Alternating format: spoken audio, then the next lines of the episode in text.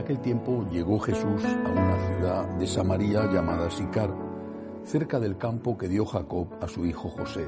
Allí estaba el pozo de Jacob. Jesús, cansado del camino, estaba allí sentado junto al pozo. Era hacia la hora sexta. Llega una mujer de Samaria a sacar agua y Jesús le dice, dame de beber. Sus discípulos se habían ido al pueblo a comprar comida. La samaritana le dice, ¿cómo tú, siendo judío, me pides de beber a mí que soy samaritana? Porque los judíos no se tratan con los samaritanos.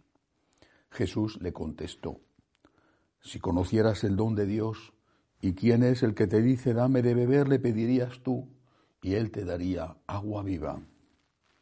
La mujer le dice, Señor, si no tienes cubo y el pozo es hondo, ¿de dónde sacas el agua viva? ¿Eres tú más que nuestro padre Jacob que nos dio este pozo y de él bebieron él y sus hijos y sus ganados? Jesús le contestó, el que bebe de este agua vuelve a tener sed, pero el que beba del agua que yo le daré nunca más tendrá sed. El agua que yo le daré se convertirá dentro de él en un surtidor de agua que salta hasta la vida eterna. La mujer le dice, Señor, dame esa agua. Así no tendré más sed ni tendré que venir aquí a sacarla. Veo que tú eres un profeta. Nuestros padres dieron culto en este monte y vosotros decís que el sitio donde se debe dar culto está en Jerusalén.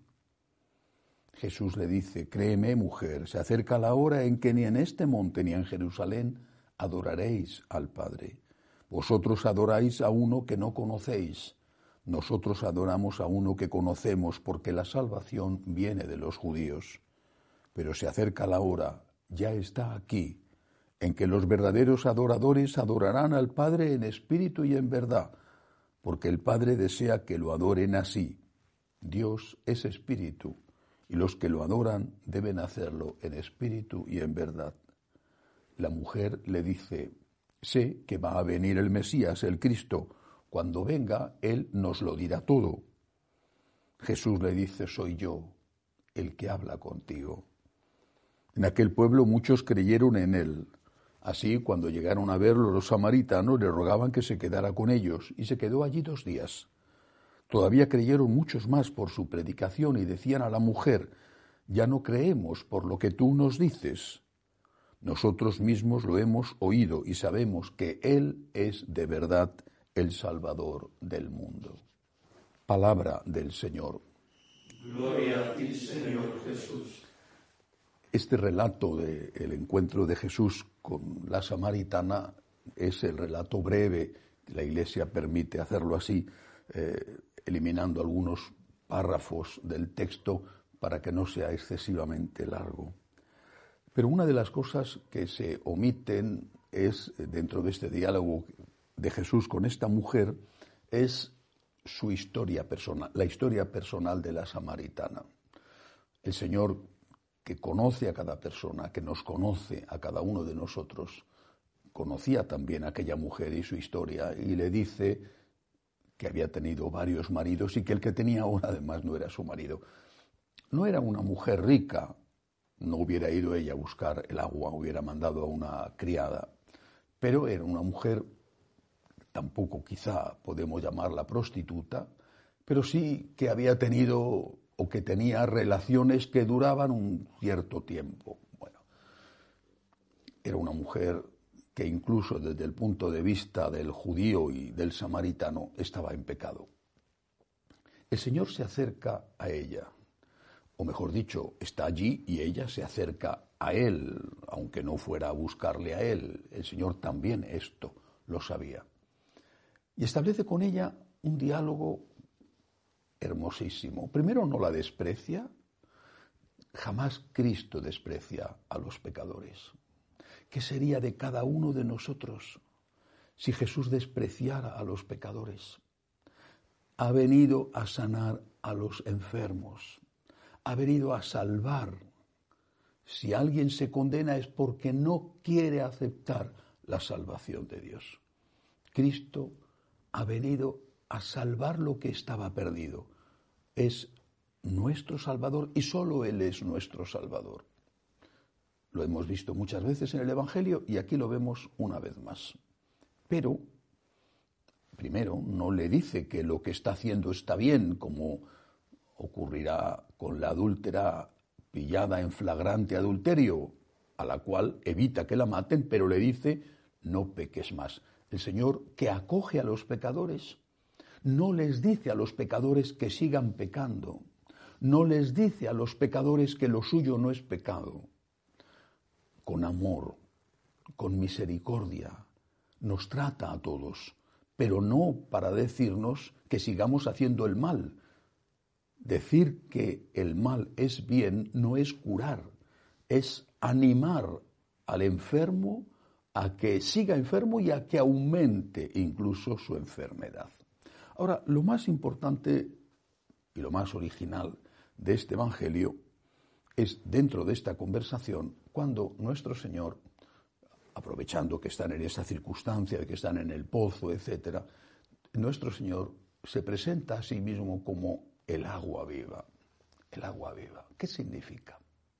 ¿Qué significa también en ese contexto en que se produce ese diálogo entre Jesús y la samaritana. ¿Por qué esta mujer había buscado todos esos maridos quizá por dinero. Es posible que no tuviera otra forma de vivir, no lo sé. Pero también es posible que estuviera buscando la felicidad y que una relación tras otra fuera fracasando. Es en muchos aspectos una mujer contemporánea o un hombre contemporáneo, en el sentido de que eh, hoy, por desgracia, es frecuentísimo la multiplicación de las relaciones. Algunas de ellas cristalizan, cuajan oficialmente, no digo por la iglesia, sino ante el juzgado. Otras ni siquiera. Se van a vivir juntos. Y después de un tiempo, a veces con algún hijo por medio, otras veces ni siquiera, después de un tiempo lo dejan. Lo deja uno, cariño ya no te quiero, lo dejan los dos de mutuo acuerdo, lo dejan pacíficamente, lo dejan agriamente, con enfrentamiento y violencia, lo dejan. Esa relación que no fue matrimonio porque no se llegó ni siquiera a oficializar civilmente, se rompe con dolor, siempre con dolor. Y también se rompe si es un matrimonio. Y también se rompe, por desgracia, si es un sacramento, es un matrimonio celebrado con el Señor como testigo, el sacerdote, es decir, un matrimonio sacramental. Pero ¿qué es lo que se busca? La felicidad.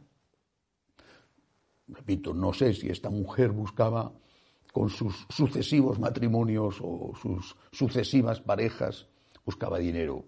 Es posible, pero, pero es posible también que lo que buscara es la felicidad, como tantos hoy chico conoce chica, chica conoce chico, se van a vivir juntos, a veces rápidamente, con muy poco tiempo, entusiasmados y también poco tiempo después se va el entusiasmo, se acaba aquello y después de poco tiempo, si es que no ha sucedido simultáneamente, nuevo emparejamiento y otro y otro y otro. El número de relaciones no me refiero ya a la relación esporádica de una noche de discoteca. Me refiero al número de relaciones, aunque no vivan juntos, pero de relaciones con una cierta estabilidad que puede tener un joven, él o ella, hoy, es enorme. Y siempre se rompen, o casi siempre se rompen, con un gran dolor. Buscan la felicidad.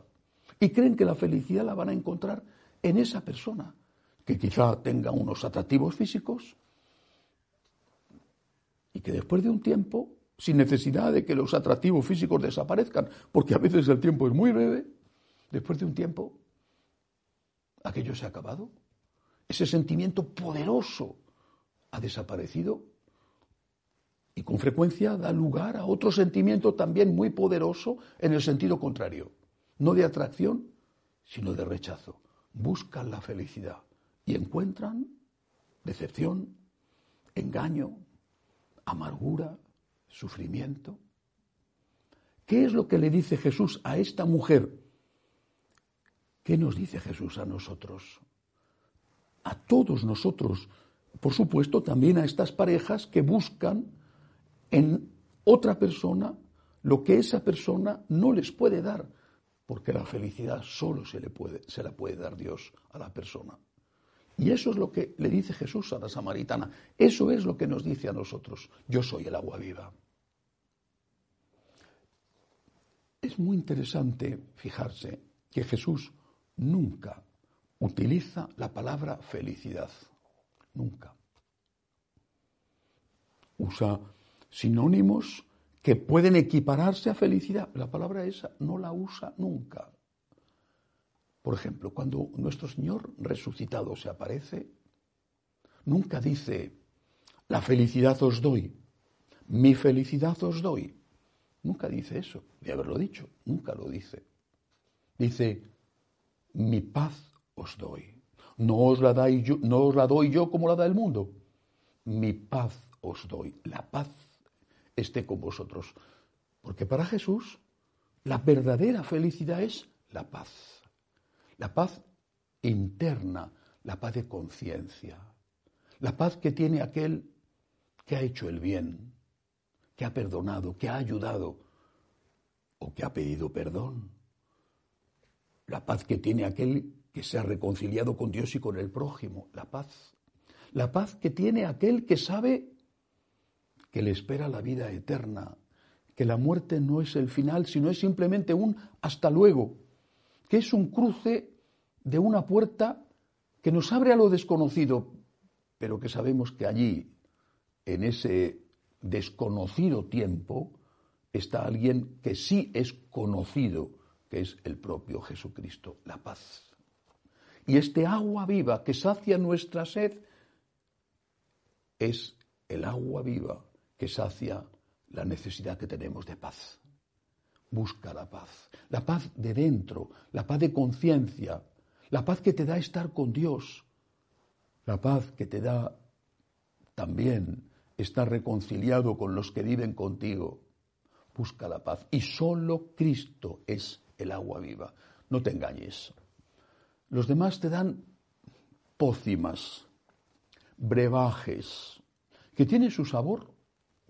Tiene su sabor. El pecado tiene su sabor y su buen sabor. Pero después a veces muy poco después, te deja el estómago destrozado. Lo has paladeado, has disfrutado y al cabo de poco tiempo ha hecho sus efectos nocivos y todo lo que habías tenido lo pierdes. Cristo es el agua viva, solo Él. Solo Él puede hacernos de verdad felices, solo Él no otra persona, aunque la amemos mucho, aunque estemos enamorados, nadie puede hacerte feliz. Solo Cristo puede hacerte feliz. El otro puede y debe contribuir a tu felicidad, pero plenamente feliz, solo Cristo. Solo Cristo es el agua viva. Tenemos que hacer nuestra la frase de la samaritana. Señor, dame ese agua viva para que no tenga que venir a sacar agua de este pozo. Es decir, para que no tenga que estar buscando siete maridos para ver si con alguno encuentro la felicidad que busco. Señor, llena tú mi corazón de paz. Llena tú mi corazón de eso que se siente cuando se está contigo y que es incomparable a todo lo demás y que solo tú puedes darme. Necesito, Señor, el agua viva y solo tú me la puedes dar porque tú eres, Señor, ese agua viva. Que así sea.